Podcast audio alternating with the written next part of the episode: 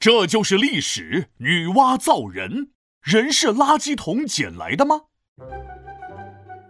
哎，皮大龙，你知道人是怎么来的吗？妈妈生的呀，不然咋的？难道你是从石头缝里蹦出来的？呃，那妈妈怎么来的？妈妈的妈妈生的。哦，那妈妈的妈妈怎么来的？哎，我说你有完没完了？哪来的这么多问题啊？不是，我的意思是，妈妈的妈妈的妈妈的妈妈是怎么来的？哦，我明白了，你是想问人类是怎么诞生的吧？对对对对对。嗯，让我这头五千岁的上知天文下知地理无所不能的神龙给你上上课吧。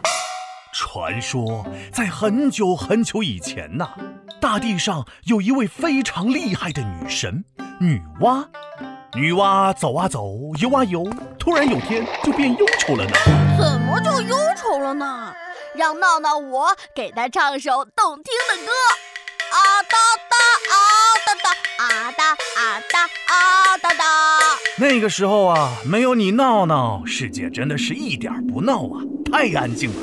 所以女娲孤独啊。有一天，女娲来到河边的时候，突然发现了水里自己的倒影。那是女娲笑，影子笑；女娲胖，影子胖啊。女娲心想：咦，这是谁？Oh my god，真是太好看了呀！哎，这是哪个宇宙无敌小可爱呀？没有错，就是女娲我本娲了。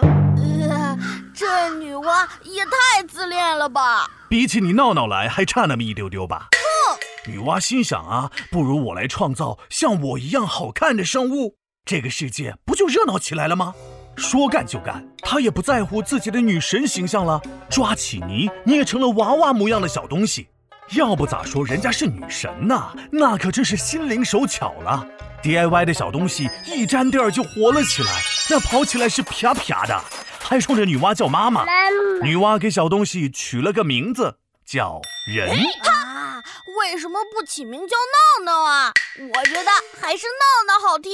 因为女娲也怕闹腾啊。你想啊，做一个两个行，做一世界的人也太多了吧？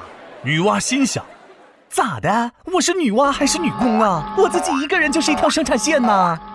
于是，女娲从河边找来了一根树藤，用藤条沾上泥浆，这么一甩，一个个泥点子就变成了一个个小人儿。